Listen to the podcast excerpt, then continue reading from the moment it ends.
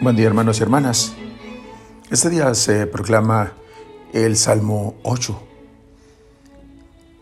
Parece ser que este es el primer salmo de alabanza que encontramos en el Salterio. Y tiene la intención de animar a las pequeñas comunidades de Israel al regreso del exilio. El salmista contempla extasiado el cielo, la luna, las estrellas y se da cuenta que son obra de la mano de Dios. Y voltea luego su mirada al hombre y se pregunta, ¿qué es el hombre? Para que te acuerdes de él. El ser humano, para darle poder. Se enmarca todo el salmo en una sola expresión admirativa.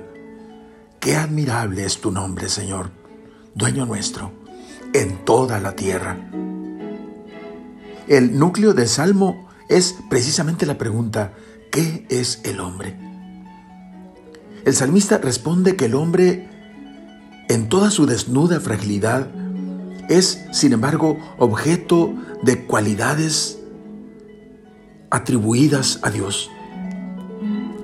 Él lo crea, lo visita, lo entroniza como un rey, le confiere atributos que la escritura atribuye a Dios como el que lo llena de gloria y de, dignidad, y pone bajo su soberanía todo tipo de animales. Lo hizo, declara, tan solo un poco inferior a los ángeles, para volver luego su mirada admirada al Dios inmenso, creador. ¿Dónde sino en ese Dios así proclamado en el Salmo podía encontrar consuelo y esperanza el atemorizado corazón de la comunidad posexílica.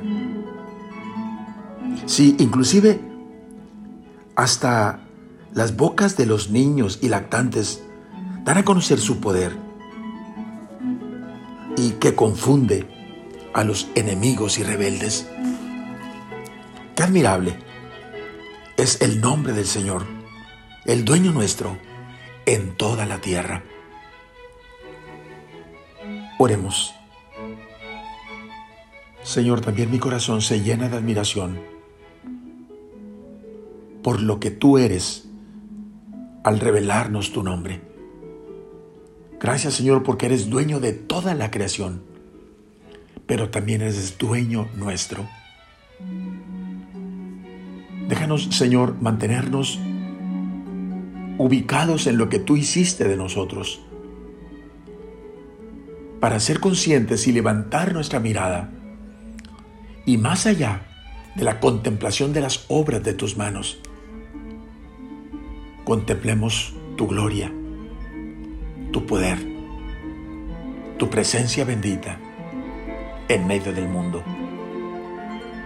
Amén. La bendición de Dios Todopoderoso, Padre, Hijo y Espíritu Santo, descienda sobre ustedes.